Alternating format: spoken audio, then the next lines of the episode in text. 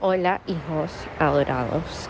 Este como bonus del podcast que les tenemos, voy a compartirles mis historias de parto.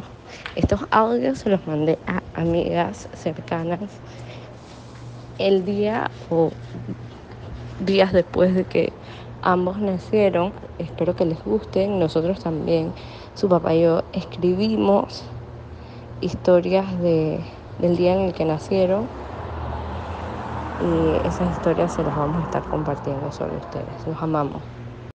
Y cuando vinimos al hospital, yo dije póngame la epidural, papá.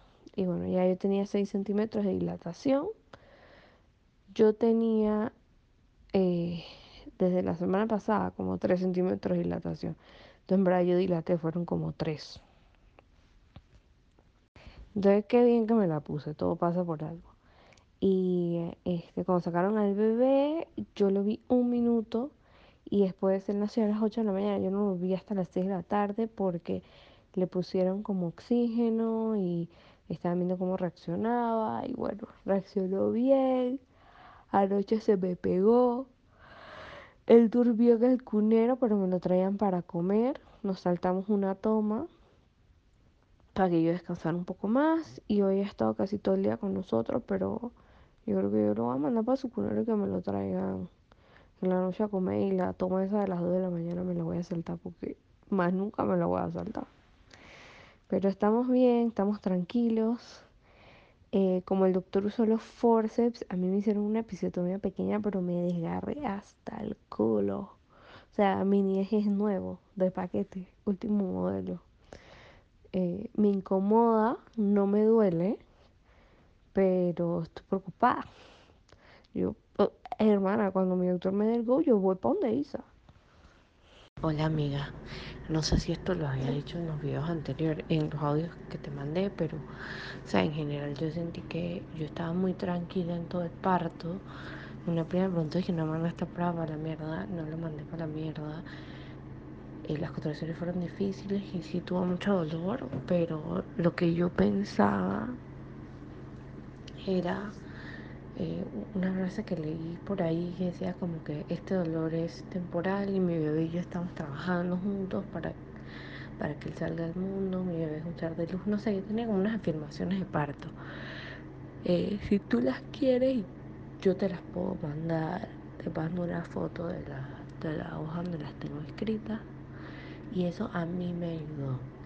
Y yo siento que como yo leí un montón y me preparé un montón para el parto, hice mucho ejercicio, estuve tranquila, eh, porque como COVID estamos en casa, yo siento que eso me ayudó un montón durante, durante todo el parto. Y lo más importante, que no sé si lo digo en los audios, es que yo confiaba en mi doctor, muchísimo.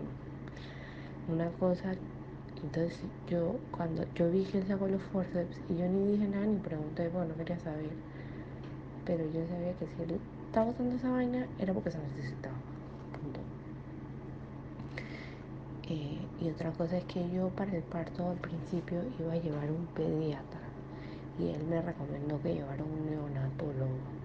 Me dijo, yo conozco a ese pediatra vas a llevar y el tipo buenísimo, pero se necesita un neonatólogo por si pasa cualquier cosa. Y después me dijo, mira, ya estoy un pediatra y no un neonatólogo, a lo mejor ustedes hubieran tenido que quedar en el este, cuidados intensivos del bebé por un par de días, porque el pediatra no responde igual. Así que mi recomendación es si puedes escoger un neonatólogo para que te asista en el parto, que sea un neonatólogo y no solo un pediatra.